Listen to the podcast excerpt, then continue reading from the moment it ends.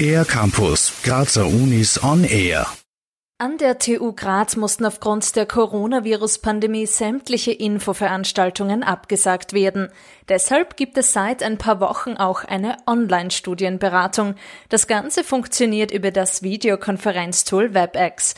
Für jede Studienrichtung gibt es einen eigenen Online-Meetingraum. Die Sessions sind jeweils 45 Minuten lang, sagt Caroline Droschel-Pieringer, Projektkoordinatorin für Schulkooperationen der TU Graz. In jeder Session gibt es eine Studentin oder einen Studenten, der genau vorstellt, was ist das Studium, worum geht's. Hier kann dann natürlich auch ganz individuell auf jede Frage eingegangen werden. Also zum einen kann man sich sehen und gleich die Fragen stellen und zum anderen kann man aber auch was zeigen, also diese Unterlagen oder so oder Bilder oder Videos oder so. Außerdem ist jeweils eine Studentin oder ein Student dabei, die oder der die Session moderiert. Das Beratungsangebot richtet sich an alle angehenden Studierenden und Studieninteressierten.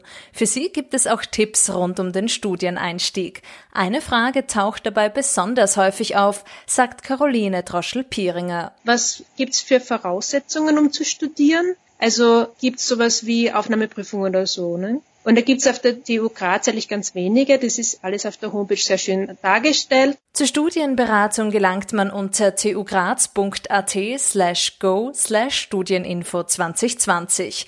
Die Online-Beratung gibt es auf alle Fälle noch bis Ende Juni. Im Mai findet die Studienberatung immer montags, mittwochs und freitags statt. Und zwar immer zwischen 9 und 16 Uhr, kann man sagen. Und dann gibt's am Montag noch einen Abendtermin, der ist um 18 Uhr. Da ist es eine allgemeine Studieninformation. Die insgesamt 18 Bachelorstudienrichtungen haben alle einen eigenen Timeslot.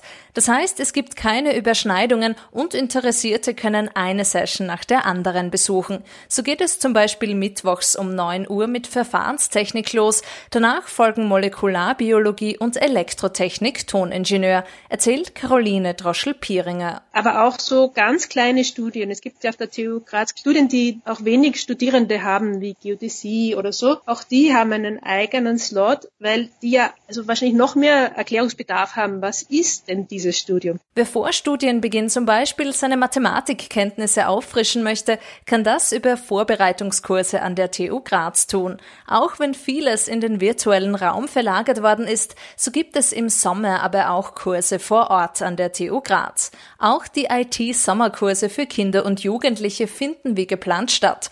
Natürlich unter Einhaltung der Corona-Regeln. Für den ER-Campus der Grazer Universitäten Anja Liedl. Mehr über die Grazer Universitäten auf ercampus-graz.at